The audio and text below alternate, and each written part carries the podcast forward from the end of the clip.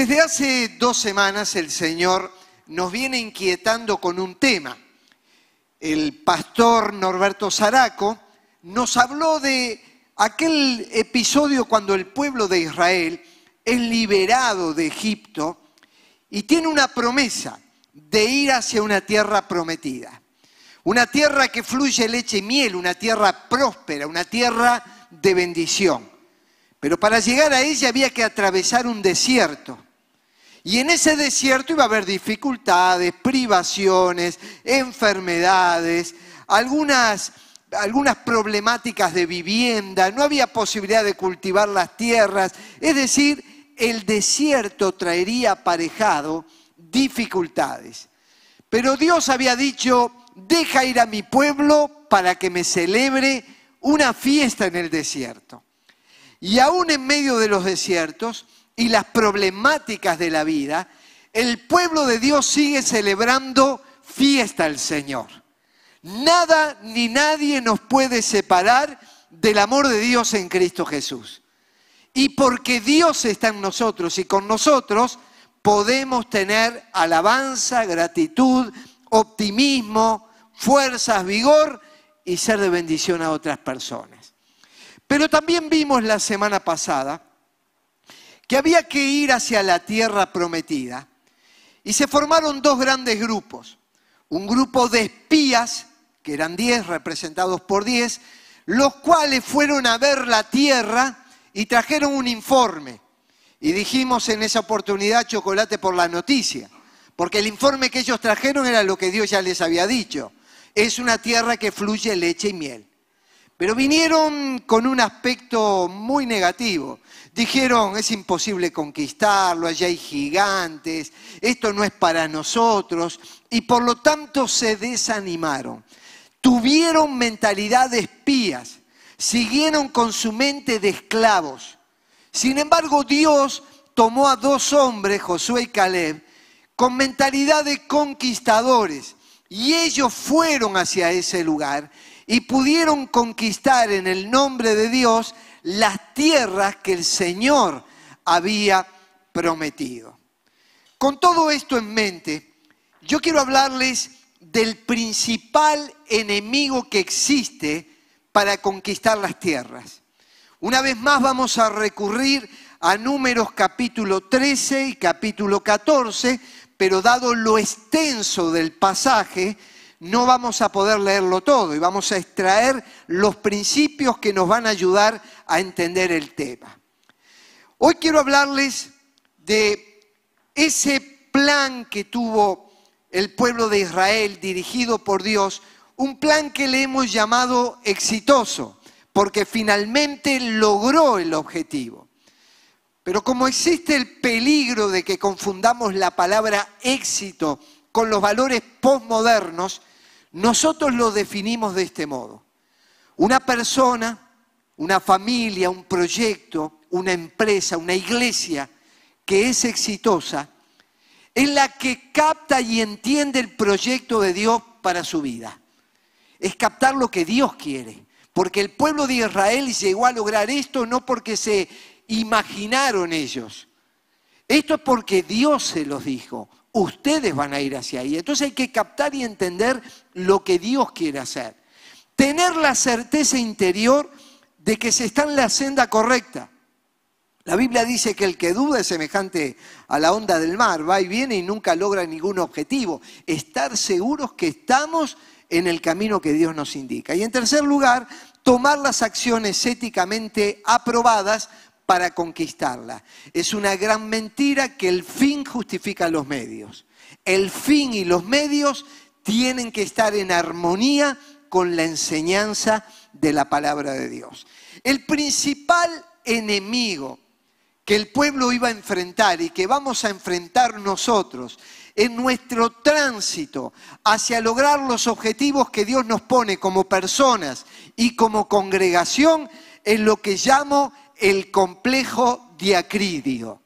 Y usted dirá, se volvió loco el pastor. Y algo de eso tengo. Porque sabe que las escuelas de psicología han creado una enorme cantidad de corrientes. y yo creé la corriente del complejo de acrídido. Y lo voy a patentar para que nadie me robe la idea. El complejo de acrídido va a ser el principal enemigo para conquistar una tierra. Y se lo voy a explicar. La palabra complejo significa conjunto de sentimientos o tendencias que produce desde el inconsciente alteraciones en la conducta normal del individuo. En un sentido todos tenemos nuestros complejos. Vamos a reconocerlo, cosas que hemos vivido, que hemos experimentado, ideas que se instalaron en nuestra cabeza, emociones que no dominamos bien, de alguna manera, eso está en todos nosotros. Y es una actuación de forma inconsciente, porque hay algo que empuja y casi que no nos damos cuenta. Pero ¿qué es el acrídido? Acrídidos son insectos de cuerpo alargado, patas posteriores adaptadas al salto y antenas cortas. Presentan dos fases, solitaria o gregaria, momento en que forman grandes masas migratorias que se desplazan juntas, destruyendo a su paso toda la vegetación. Utilizan sus antenas y ojos para explorar el terreno.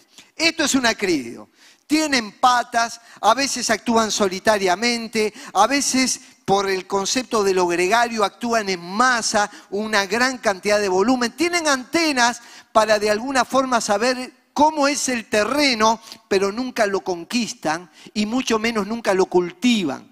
Por eso este concepto aparece claramente señalado en la Biblia. En este pasaje dice que estos hombres se sentían así, éramos nosotros, a nuestro parecer, como langostas. Y así les parecíamos a ellos. En otras palabras, aquí está reflejado claramente el complejo de acrídido.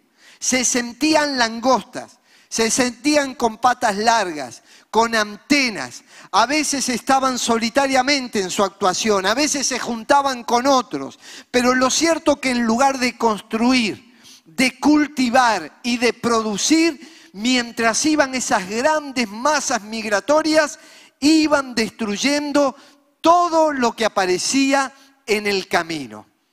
Y ellos se empezaron a percibir a sí mismos como acrídidos, como langostas, como personas que iban saltando de lugar en lugar, pero nunca conquistaban ni hacían algo bueno. Por eso la Biblia es clara. Ninguno piense de sí mismo más de lo que debe pensar. Antes bien, cada uno piense de sí con moderación. A esto muchos le llaman la baja autoestima. Si cada vez que te miras al espejo estás viendo una langosta, difícilmente puedas actuar de otra manera. Y no necesariamente al espejo que usamos cada mañana cuando nos levantamos, sino al espejo que refleja quiénes somos, cómo nos sentimos, qué pensamos acerca de nosotros. Y alguien que se sienta así o que le quieran hacer sentir así, nunca va a tener un resultado positivo. Por eso el apóstol Pablo nos dice, piensen de ustedes con moderación. No son unos superhéroes ni unos superfenómenos, pero tampoco son unas langostas. Ustedes tienen cualidades, tienen capacidades. Y yo le digo un ejercicio muy simple. A la mayoría de las personas se les hace muy fácil determinar cuáles son sus defectos. Pero si yo le digo, escriba en un papel tres de sus principales virtudes, usted se va a dar cuenta cuánto le cuesta hacerlo. Y le va a parecer la idea de que no, yo soy creyente y tengo que ser humilde. Claro que sí, es humilde a partir del reconocimiento de cuáles son sus virtudes, sus puntos fuertes, sus habilidades, sus conocimientos, sus posibilidades, y sabiendo y teniendo claramente que Dios le ha dado eso y esas habilidades, usted sigue manteniendo el equilibrio y la moderación. Por eso la Biblia dice, no piensen como langostas, no piensen como superhéroes. Cada uno de ustedes aprenda a valorarse de un modo correcto. En días pasados, un hombre que trabaja como gerente en una empresa, me habló de que les dieron a él y a todo el personal un curso de lo que se llama programación neurolingüística. Y aquellos que están en el área del gerenciamiento y demás saben muy bien a qué se refiere. La base de esta teoría es que lo que decimos termina influyendo en nuestro modo de pensar, en la actitud ante la vida y el resultado en el trabajo. ¿Qué quería la patronal colocar en la mente de los gerentes, de los obreros, de los empleados, de los funcionarios que trabajaban? Quería colocar actitudes positivas, mentalidad positiva y a partir de ello empezar a generar resultados en el ambiente de trabajo. Hace un tiempo yo estaba leyendo el libro La Sociedad de la Nieve, que narra la tragedia de los Andes y lo que vivieron algunos de los muchachos cuando estaban en aquel lugar. Me llamó la atención lo que dice Bobby François, uno de los sobrevivientes. Dice, mucho dependía del nivel de esperanza que cada uno tenía. A los que mantenían su confianza en volver, la mente los ayudó todo lo posible para que vivieran. Los que no tenían ninguna confianza o que se fueron convenciendo poco a poco que no había salida, en ese atropello de adversidades que se sucedían una tras otra, más tarde o más temprano se murieron. Está diciendo en una misma situación, de dificultad, de problemáticas, envueltos en una nueva sociedad que desconocían, la nieve, sin contacto con el mundo externo, sin alimentación, con poca vestimenta. Algunos determinaron o hablaron con un pensamiento negativo y no pudieron sobrevivir. Dice, los que sobrevivieron fueron aquellos que mantuvieron una actitud positiva.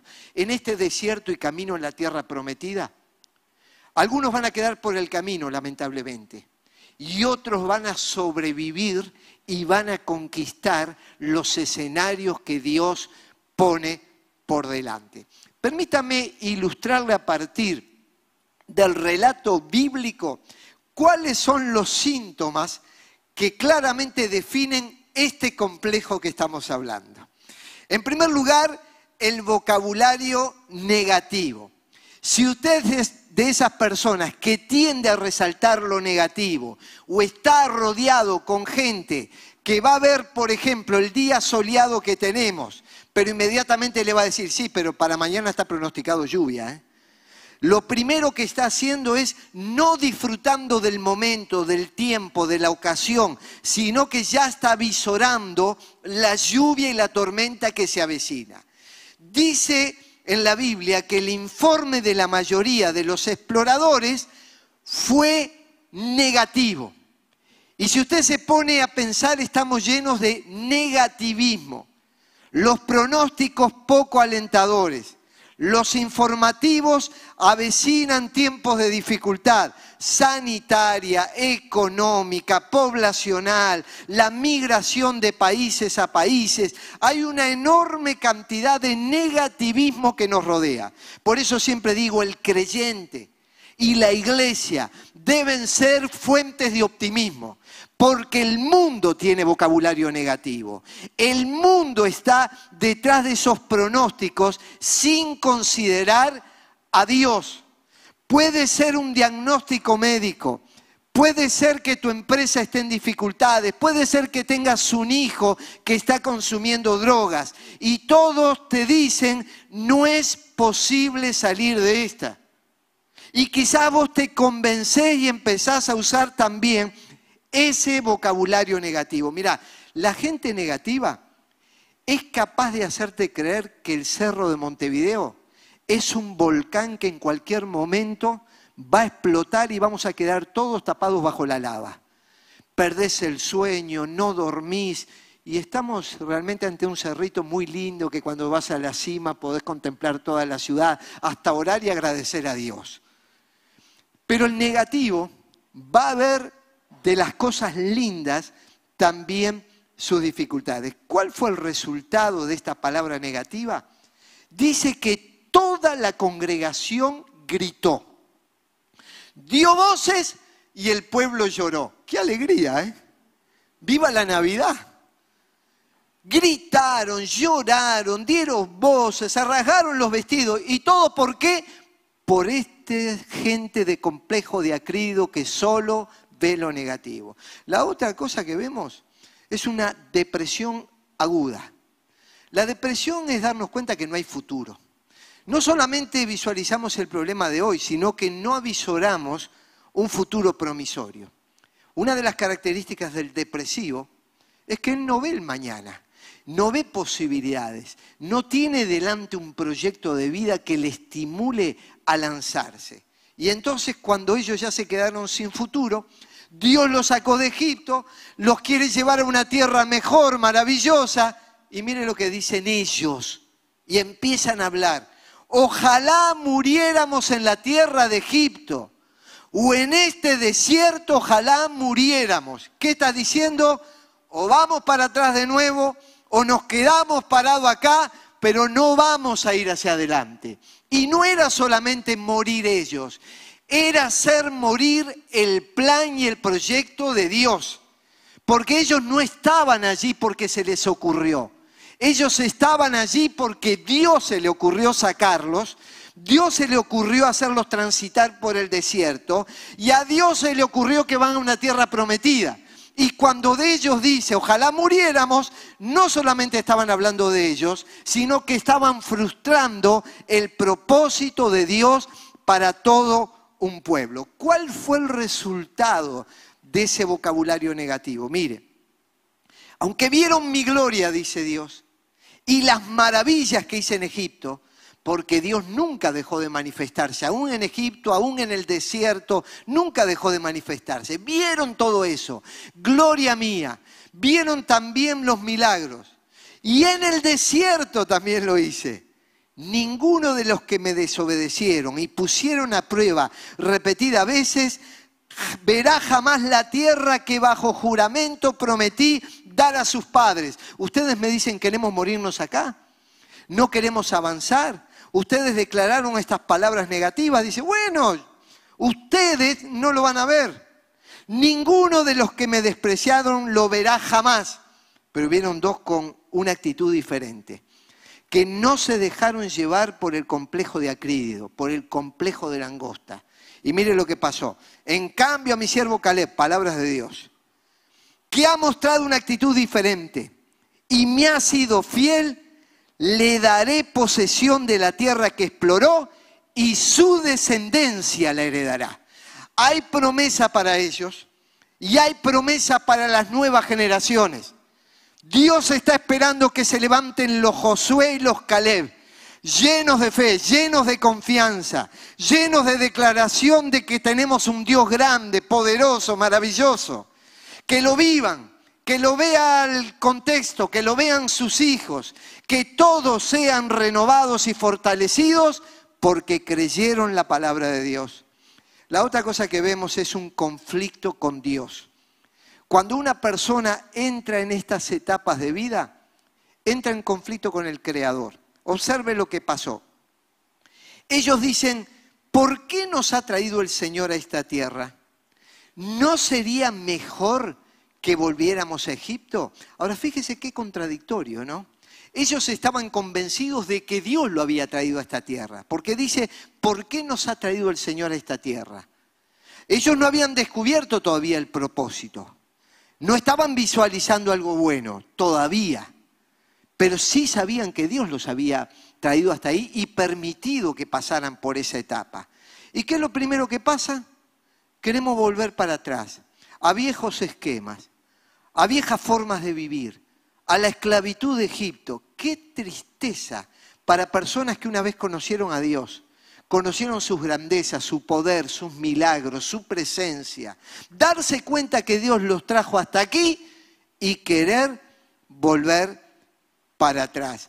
Este tipo de gente jamás va a obtener buenos resultados. Es la clásica persona que a mitad del camino se desalienta. En un momento entendió que tenía que estudiar medicina para ayudar a la gente. Pero un día pierde un examen de fisiología y recuerda que cuando estudiaba en el liceo sabía muy bien el teorema de Pitágoras. Entonces dice, ¿no será mejor que abandone medicina y me dedique a ser contador público? Es la gente que abandona ante la primera adversidad. Hay que tener cuidado porque Dios tiene cosas maravillosas para nosotros. Y la adversidad es parte del tránsito en el desierto y no podemos dejar jamás ese plan y ese proyecto que Dios nos ha mostrado. La otra cosa que vemos de esta gente con estos complejos son acciones destructivas. Designemos a otro capitán y volvámonos a Egipto. Esto me hace acordar la selección uruguaya más o menos designemos a otro para ver si ganamos y clasificamos. Cuando vienen las dificultades, ya no queremos que Dios sea el capitán de nuestra vida. Empezamos a manejarla según nuestros criterios o vamos bajo la cobertura de otros capitanes que no tienen nada que ver con el capitanato del Señor. Y creemos que ellos son los que nos van a ayudar a realizar las aspiraciones que soñamos. No se trataba de volverse a Egipto, porque Egipto nunca les perteneció, ni nunca les iba a pertenecer. Era una tierra de tristeza, de lamentación y de dolor. Y quienes están bajo el capitanato del Señor, nunca Él les va a llevar hacia una tierra de esclavitud. Siempre les va a llevar a la esperanza, a la libertad y el destino final la vida eterna, donde vamos a estar para siempre con el Señor. Pero eso siguió aumentando. Y entonces, ¿qué sucedió en estas acciones destructivas? No solamente era destruir el plan, ahora dice, toda la multitud habló de apedrearlos. Y el texto comienza diciendo, hablaron contra Moisés y contra Aarón. ¿Por qué hablaron contra Moisés y Aarón si era Dios el que había determinado esto? Porque Moisés y Aarón eran representantes o voceros de aquello que Dios quería hacer. Y Dios le hablaba a Moisés y Moisés transmitía al pueblo cuál era el propósito para ellos. Entonces, como no querían escuchar a Dios, lo primero que quisieron hacer fue destruir a los voceros del Señor, colocarles un bozal, y como eran muy respetuosos de la autoridad, mientras Moisés y Aarón vivieran, los respetaban. Entonces mejor matémoslo. Nos sacamos a estos dos hombres de encima y vamos hacia los capitanes que nos van a decir las cosas que nosotros queremos. Observe a qué le llamamos el complejo de Acrídido. A esta gente con mentalidad de langosta, que se perciben a sí mismos de este modo, que tienen palabras destructivas, que no tienen futuro, que hay una depresión aguda, que quieren volver a viejos esquemas cuando hay cosas maravillosas que les esperan por delante. John Maxwell, un especialista en liderazgo, escribió, hay dos clases de personas, las que no se atreven a intentar cosas nuevas y las que no se atreven a perdérselas. Yo no sé en qué grupo te encontrás vos. Quizás estás acostumbrado a determinado esquema, mi empresa trabaja así, mi congregación trabaja así, mi vida trabaja así. No quiere decir que está malo, pero te tengo que avisar que el mundo cambió.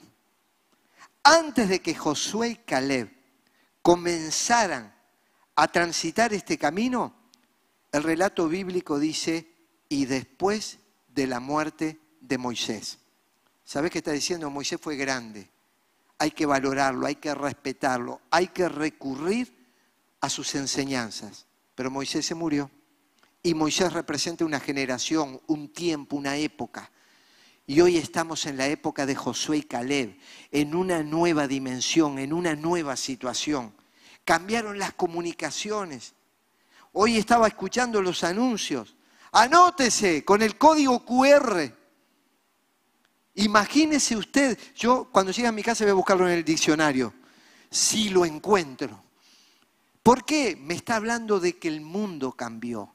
Hoy nos anotamos para las reuniones con un código QR. Y si no aprendemos a transformar nuestra mente, nos vamos a quedar deambulando en el desierto y no darnos cuenta que estamos en un tiempo distinto. No han cambiado las enseñanzas de Moisés. Lo que ha cambiado es que el pueblo ya no está en Egipto. El pueblo ahora está por conquistar una tierra gloriosa que se avecina. Cada uno de nosotros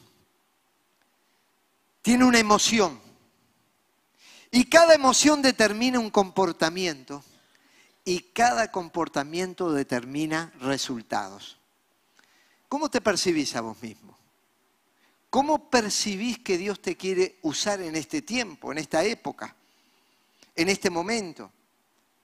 ¿Te estás retirando antes de tiempo? ¿No te podés adaptar a las nuevas formas que existen en el mundo, a los códigos de comunicación?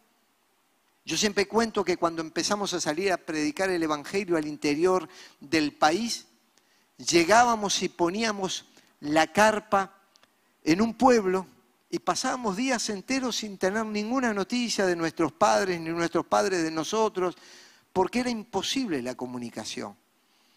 Y hoy estamos anunciando reuniones por YouTube y canales satelitales y cosas similares, entonces nos damos cuenta que el mensaje es el mismo, pero lo que ha cambiado es todas esas cosas.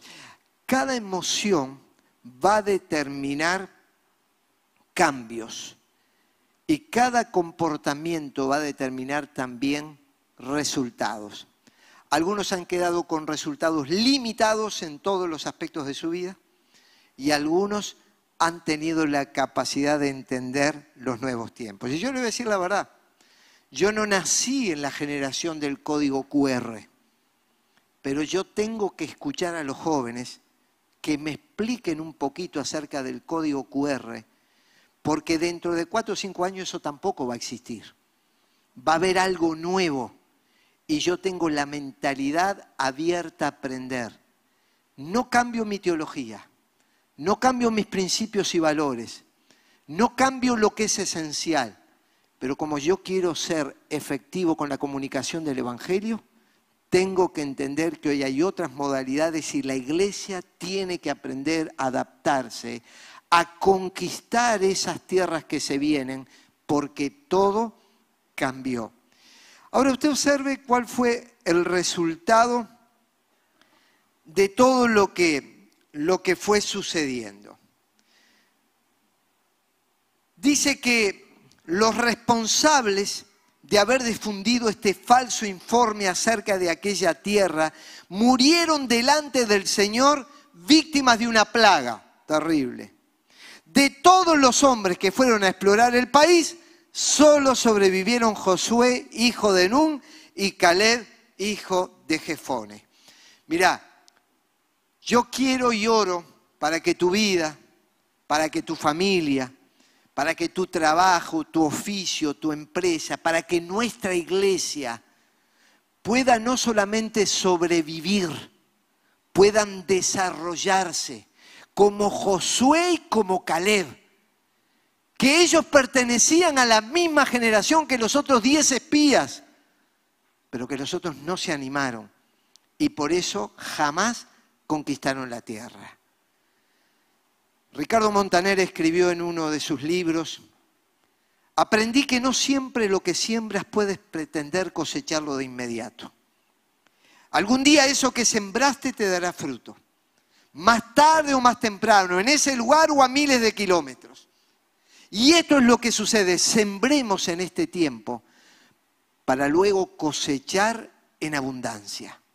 Una cosecha mejor y mayor. Hoy somos resultados de antiguas cosechas, de gente que se animó, de gente que tuvo dispuesta, de gente que se la jugó para abrir brechas y romper esquemas pero todavía no es todo lo que Dios tiene preparado, hay muchísimo más. Esa tierra no solamente te alimenta con leche y miel, fluye la leche y miel. Hay abundancia, hay mayor cantidad. Y empecemos a preparar los graneros para la contención de lo que Dios está haciendo y va a hacer. Mira lo que pasó. Esto fue lo que pasó con ese grupo que no pudo avanzar. Pero mira lo que pasó el resultado final de Josué y Caleb. El Señor, no Josué, el Señor convirtió a Josué en un gran líder a los ojos de todos los israelitas, quienes por el resto de su vida lo respetaron. ¿Se acuerda que hablaron de apedrearlos, de matarlos, de sacarlos, de tener otro capitán? Pero mira, cuando Dios está contigo y aunque te hablen de apedrearte o aunque se opongan contra vos o aunque quieran fundirte o aunque quieran maltratarte, cada piedra que te tiren, si Dios está contigo va a ser como un pétalo de rosa perfumada que te va a bendecir. O vas a tomar las piedras para armar una gran escalera que te va a llevar a lugares más elevados. No le tengas miedo. Josué, a pesar de toda la oposición y destrucción que tuvo alrededor, dice la Biblia que Dios, Dios lo transformó en un gran y respetado líder ante los ojos de los demás. Vos tenés que ser un gran y respetado papá, una gran y respetada mamá, abuelo, sobrino, tío, en tu familia. Tenés que ser respetado y querido y amado en tu congregación local. Tenés que ser respetado, querido y amado en el ámbito de tu trabajo, como lo hizo Josué, quien con la gracia de Dios se transformó en esto. Pero también estuvo Caleb, no solo Josué. Y esto es muy interesante, porque Caleb entró en la edad, en la edad de oro. Oro para no tener reuma, oro para no tener colesterol, oro para no tener la presión muy alta. Porque miren lo que pasó. Estoy este día con mis 85 años. ¿Qué me cuenta? Está todo barro con José. Ahora, Caleb tiene 85 años. El Señor me ha mantenido con vida, aleluya, para algo me mantuvo con vida. ¿Para qué me mantiene Dios con vida? ¿Para que barra las hojas en la puerta de mi casa cuando se amontonan? No, el Señor me mantuvo con vida porque tiene propósitos todavía para mi vida. Yo me sorprendo la cantidad de gente que a los 40 años empieza a contar que le faltan 20 años para jubilarse. Y todos los días tachan como, como quien está preso, ¿no? El día para jubilarse y dice, ahora sí, estoy para hacer zapping en la televisión. Sin embargo, este hombre quizás se jubiló, iba a cobrar al BPS, no sé. Pero lo cierto es que con sus 85 años, mire qué le pasó. Todavía mantengo la misma fortaleza que tenía el, el día en que Moisés me envió. Yo no sé si era así, ¿no? Pobre viejo. Pero sentía ánimo. Sentía un entusiasmo interior que él le pensaba que volaba por encima de todo. Para la batalla tengo las mismas energías que tenía entonces. Las energías no eran físicas, evidentemente el hombre exterior se va desgastando. Eran energías interiores. Caminaba con Dios, creía en Dios, se aferraba a la palabra de Dios. Y por eso mientras el hombre exterior se va desgastando, el interior ¿qué hace? Se renueva de día en día. Hay un nuevo vigor, una nueva esperanza. Aquellos viejos que tienen 30 años, y que ya están mirando la vida con brazos caídos. Y aquellos jóvenes que tienen 85 años y que dicen, el Señor me mantiene con vida para lograr nuevos objetivos y nuevos montes, yo te digo adelante. Y mira lo que pide. Dame, Señor, dame la región montañosa que el Señor me prometió en esa ocasión aunque tengo 85 años, hay regiones montañosas para conquistar. Y yo quiero avanzar, no voy a bajar los brazos, voy a subir las piernas y voy a trepar y voy a conquistar. Y yo sé que no me voy a transformar en el dueño, sino las nuevas generaciones tendrán a su cargo estas montañas, las administrarán. Y estoy generando para una próxima generación vida, entusiasmo, esperanza.